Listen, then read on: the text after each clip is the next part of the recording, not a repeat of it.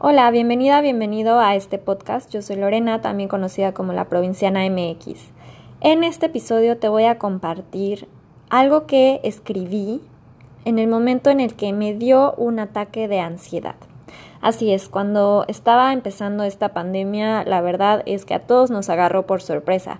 Y por más que haya estudiado el tema de yoga, que sea maestra, que tenga las herramientas de la meditación, de la práctica, de una buena alimentación. Al fin y al cabo, soy un ser humano y como todos también tengo momentos en los que la ansiedad, el miedo, la incertidumbre pueden sacar una parte más oscura de mi ser. Y para poder entender este sentimiento de miedo, para poder eh, conquistarlo y regresar a ese punto de equilibrio, algo que me funcionó mucho fue hablarle a mi miedo. Fue simplemente hablarle como si lo tuviera enfrente. Y te voy a compartir qué es lo que le dije y finalmente cómo es que esto me ayudó a tranquilizarme, a sentirme mejor y de cierta manera a crear una relación sana con esos sentimientos que a veces nos visitan y que nuestro primer instinto es como bloquearlos y no quererlos voltear a ver.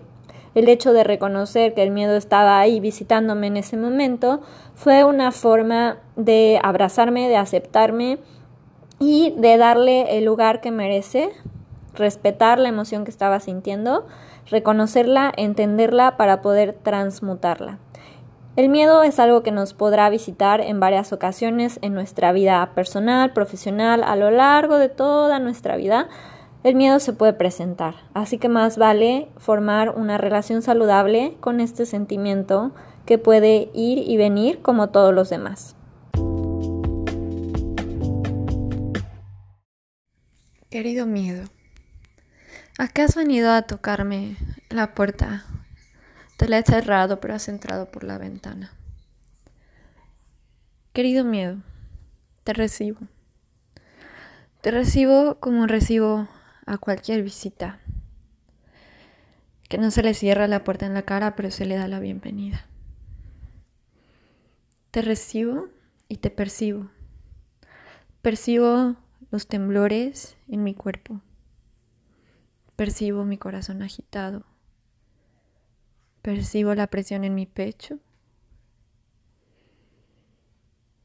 Percibo la respiración acortada, poco profunda. Percibo la inquietud. Percibo ansiedad, desesperación. Percibo mis pensamientos, yendo y viniendo hacia el futuro y el pasado. Percibo mis pensamientos, imaginando los escenarios futuros que no van muy lejos más allá de unos instantes. Temo no poder avisar, temo no poder decirle a nadie lo que me está pasando. Temo que de la nada la muerte llegue a mi puerta sin aviso previo, que me agarre desapercibida, sin aviso a nadie, ni siquiera a mí. Y así nos puede llegar cualquier día, solamente que hoy soy más consciente.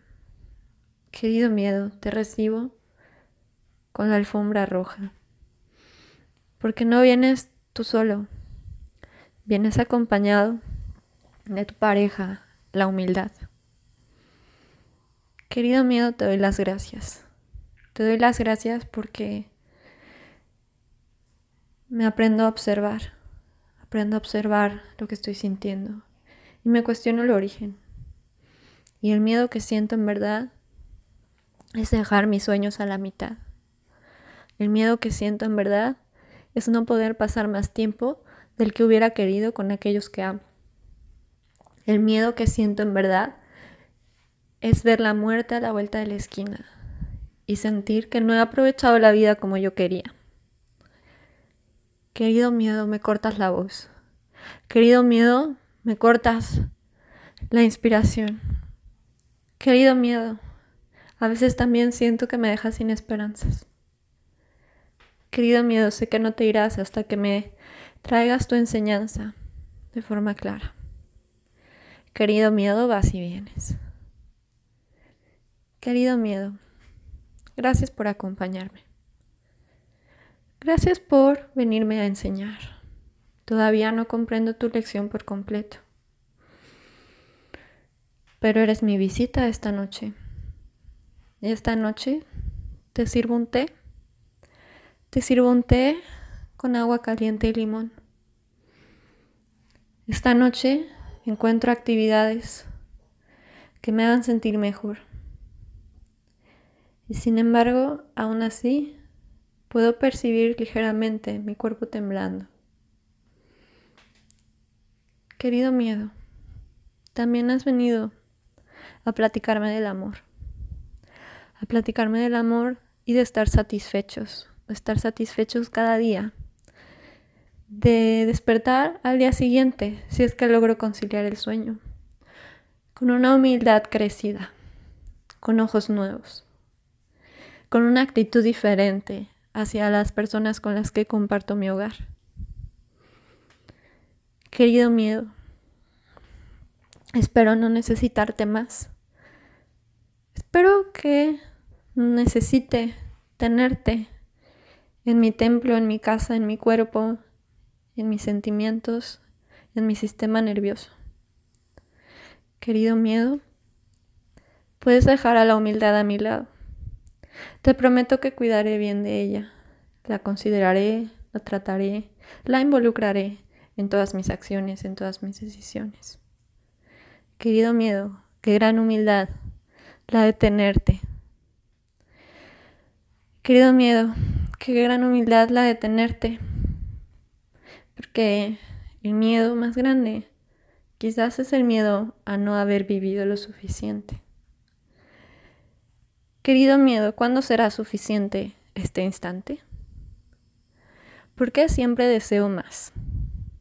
¿Por qué siempre pienso que no he hecho lo suficiente anteriormente? ¿Por qué creo que valgo las cosas que hago y no lo que soy? ¿Por qué no logro ver la diferencia entre estas dos cosas?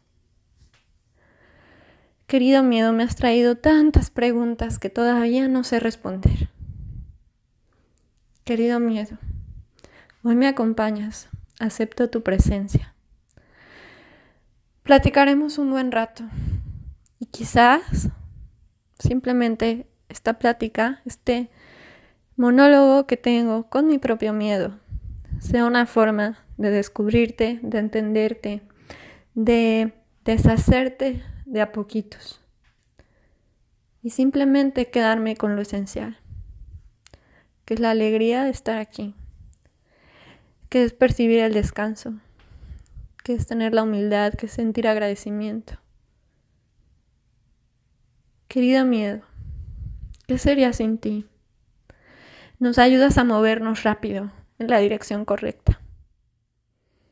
Querido miedo, me acompañará tu compañera la humildad todos los días, cada día de mi vida. Y cuando te vea de frente, en todas las situaciones, recordaré que no debo de empujarte fuera, sino mirarte a los ojos y decir, ok, platícame un poco más.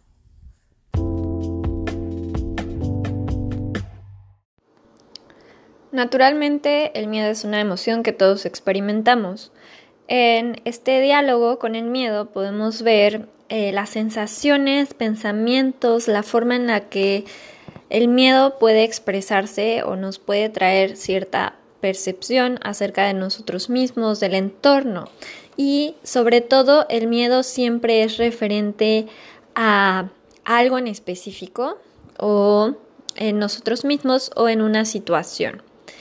Y el miedo se puede experimentar de forma breve, pero cuando se experimenta de forma prolongada, eh, pues ya le llamamos ansiedad. Y la ansiedad es nada más ni menos que la consecuencia de la percepción del peligro. No podemos sentirnos ansiosos ni angustiados si con nuestros propios pensamientos no nos estamos diciendo que algo terrible va a pasar. Es diferente de, por ejemplo, estar deprimido, porque en el caso de estar deprimido, eh, se siente que la tragedia o lo terrible ya ha sucedido y nada te emociona, crees que las cosas no cambiarán nunca. Em, y con el tema de la contingencia, los sentimientos de aislamiento pueden llevar fácilmente a una depresión, con esta dificultad de sentir una conexión cálida y abierta con las personas que nos rodean, con nuestro entorno. Y básicamente estamos con nosotros mismos teniendo que ver nuestros miedos de cara, el miedo más común ahorita, el miedo a la muerte, este, y a muchísimas otras cosas. Pero, ¿cómo abordar esto? Claro, estamos hablando de una situación en la que no hay una enfermedad mental como un trastorno bipolar, este, donde la falta de litio en el cerebro puede causar cambios este, extremos en el estado de ánimo, ya que esas situaciones sí existen. Eh, estamos hablando de que eres una persona normal y que probablemente simplemente estás experimentando miedo. Em, el miedo es básicamente, lo, lo platicaba con Montse Carrillo, una compañera mía, este, que también se graduó conmigo como maestra de yoga. El miedo es lo contrario del amor. Es casi que una ilusión, es la falta de confianza en uno mismo o de tu capacidad para afrontar una situación determinada. Es por eso que la frase eh, común de que el verdadero heroísmo no consiste, no consiste en no tener miedo, sino que consiste en seguir progresando y seguir adelante a pesar de tener miedo. Es fácil decirlo y no es tan fácil hacerlo.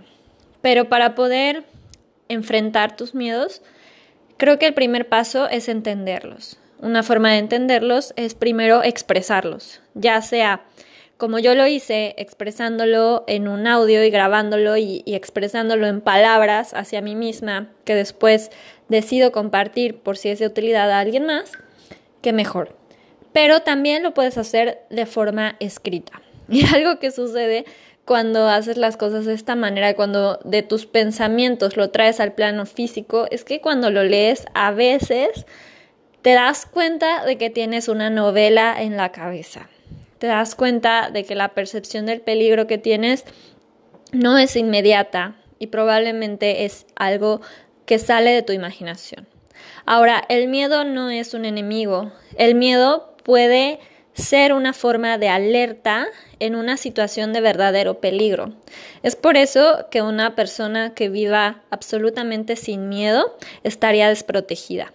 Por lo tanto, hay que hacer las paces con esta emoción y aprender a saber cómo manejarla y identificar si es algo que está en nuestra cabeza o si es algo verdaderamente eh, a lo que tenemos que reaccionar y actuar y más que reaccionar, en el mejor de los casos, poder responder. ¿Cómo hacemos esto? Yo lo entendí desde un approach, desde un acercamiento con una parte de la filosofía en yoga que sale de un escrito que se llama Taitirya Upanishad, que no sé si lo pronuncie bien, porque el sánscrito no es mi eh, idioma este, como madre, pero este, aquí se habla de las envolturas del ser, de los koshas. Y se dice en esta parte de la filosofía que los seres humanos estamos compuestos de cinco capas, como una cebolla. Anamaya Kosha es la primera capa. Kosha básicamente digamos que es envoltura. Maya quiere decir hecho de o también quiere decir como un velo. Y Ana Maya Kosha, Ana con doble N quiere decir eh, comida y se refiere a la materia, a tu cuerpo físico. Prana Maya Kosha se refiere a prana, es la fuerza vital, básicamente el aire que respiras, todo lo que te nutre físicamente, mentalmente, emocionalmente, energéticamente. Prana es esa energía vital y básicamente es el aire que respiras. Mano Maya Kosha, es mano, viene de mente, de manas, mente, este, y es tu cuerpo mental, de los pensamientos. Vijnana Maya Kosha se refiere al intelecto y a la conciencia. Y Ananda Maya Kosha es, Ananda quiere decir como dicha increíble, infinita, o sea, la mayor dicha, y es un estado de bienaventuranza, de unión. En otras em, culturas se le llama nirvana, iluminación, este, etcétera, ¿no?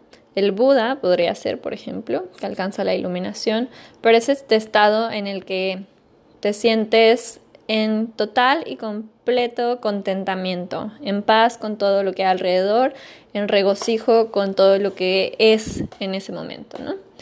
Entonces, em, ¿dónde ubicaríamos el miedo dentro de estas cinco capas que son las envolturas del ser? Yo lo ubicaría en la parte de mano maya kosha, que es la parte mental de los pensamientos.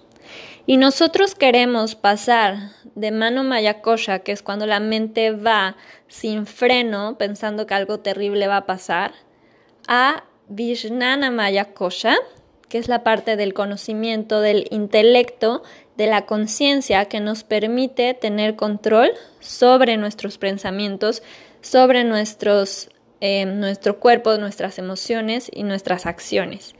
Es ese self-control, esa capacidad de ponerte tus límites y de actuar no de la manera en que tu instinto te está diciendo que actúes, sino de la forma en la que tu conciencia más elevada sabe que es mejor para ti eh, actuar en ese momento.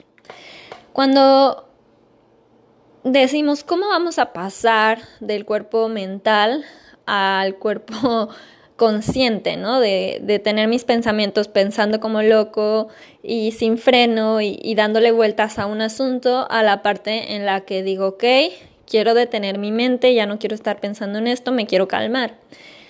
Hay un puente que es el segundo cuerpo, que es prana maya kosha, y básicamente es la respiración. Prana es lo que nutre al cuerpo.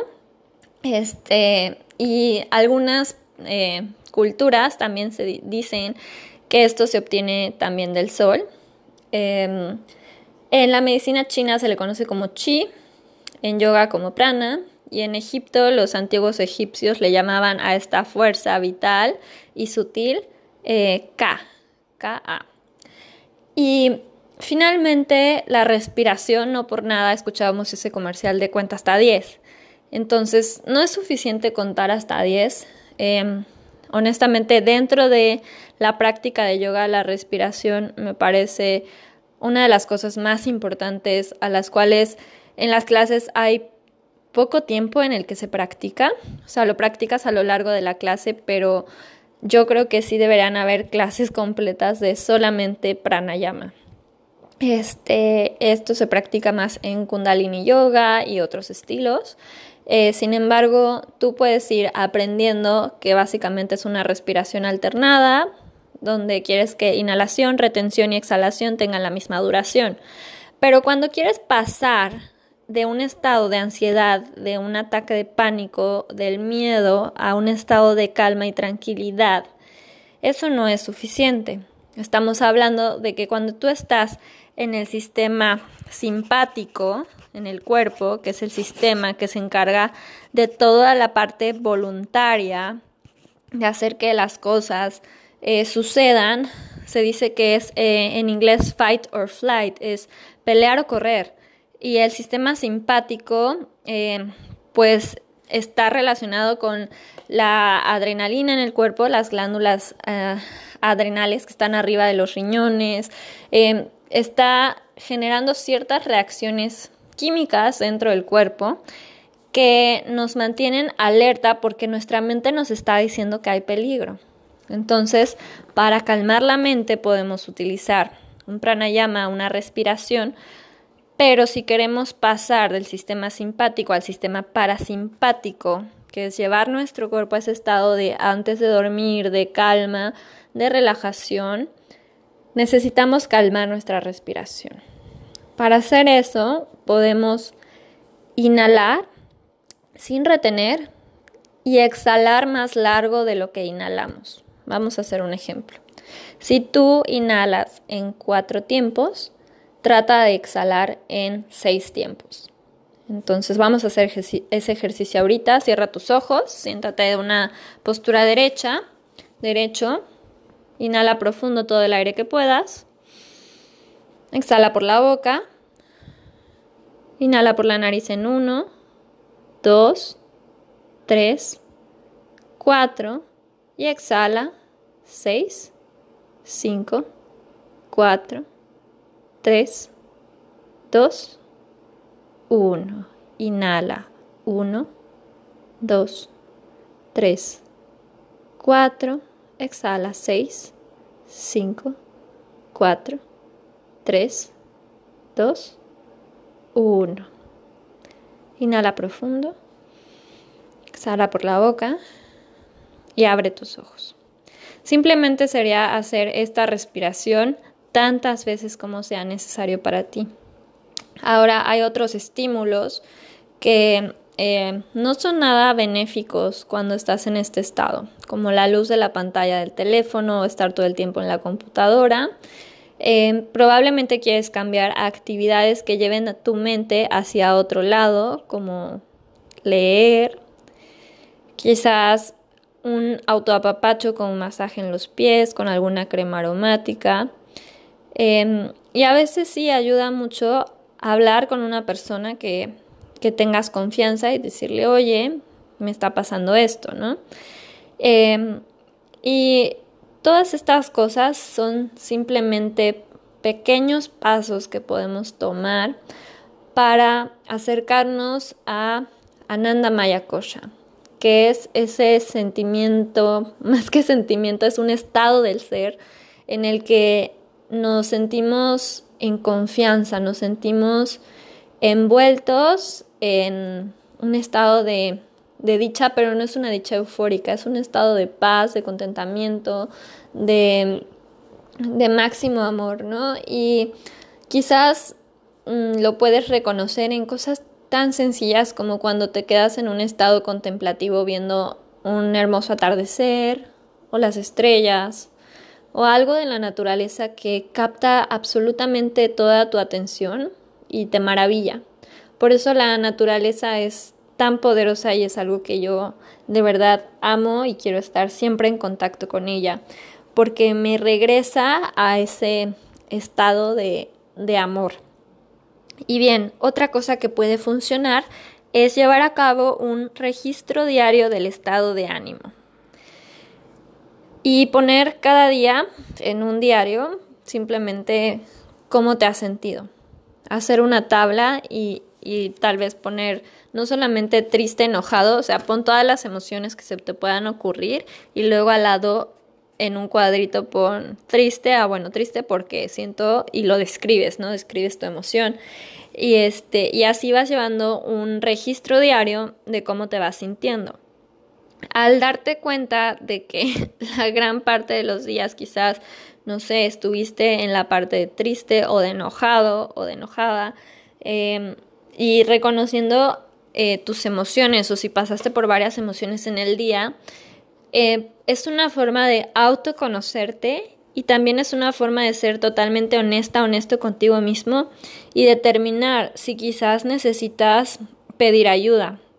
Y eso no significa que algo esté mal contigo, simplemente significa que a veces necesitamos una persona más objetiva que pueda observar de fuera y decirnos, ok, ¿sabes qué? Mira, primero que nada vamos a checarte el hierro, ¿no? Porque quizás eh, por una falta de anemia, por una falta de hierro, no, eh, no estás teniendo los nutrientes necesarios y probablemente esto te está generando sentirte de esta manera. Justo tengo una prima que le pasó eso, se volvió este, vegetariana pero sin la asesoría de un nutriólogo, que vivir de forma vegetariana hay personas que lo hacen por toda la vida y viven sin ningún problema y en total salud.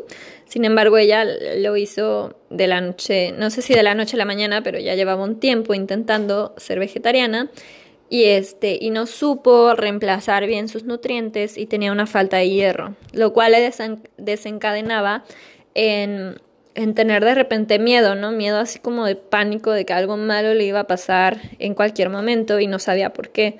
Y finalmente solamente era que necesitaba agregar lentejas a su dieta y en poco tiempo se sintió súper bien. Entonces, eh, detectar nuestras emociones, reconocerlas, validarlas, hacerles caso, no quererlas bloquear, es algo que nos lleva a una madurez emocional. Y al tener más madurez emocional, que es algo que se trabaja toda la vida, podemos enfrentar las situaciones difíciles con mayores armas, mayores herramientas y de alguna manera poder ayudar a otras personas como diciendo, hey, yo ya pasé por aquí, ¿no? Te recomiendo esto o te recomiendo que vayas con esta persona con la que yo fui, etc. Sin más, esta es una breve explicación del miedo, del el acercamiento que tenemos al miedo desde la filosofía de yoga, que estudiamos pues básicamente todos los maestros de yoga, supongo que han estudiado los Yoga Sutras y varios textos importantes que nos acercan a este autoconocimiento y que finalmente lo que buscamos es simplemente una unión, un estado de paz, un estado de contentamiento y poderlo compartir para que nuestras acciones, pensamientos y nuestras palabras, todo lo que hagamos, contribuya a la paz y la felicidad de todos los seres. Loka Samastha Sukino Babantu. Les envío una gran bendición. Espero que este podcast les sea de utilidad y compártanlo con quien sea que crean pueda servirle. Les recuerdo que me encuentran en redes sociales, estoy en Instagram, en Facebook, en Twitter como la provinciana MX.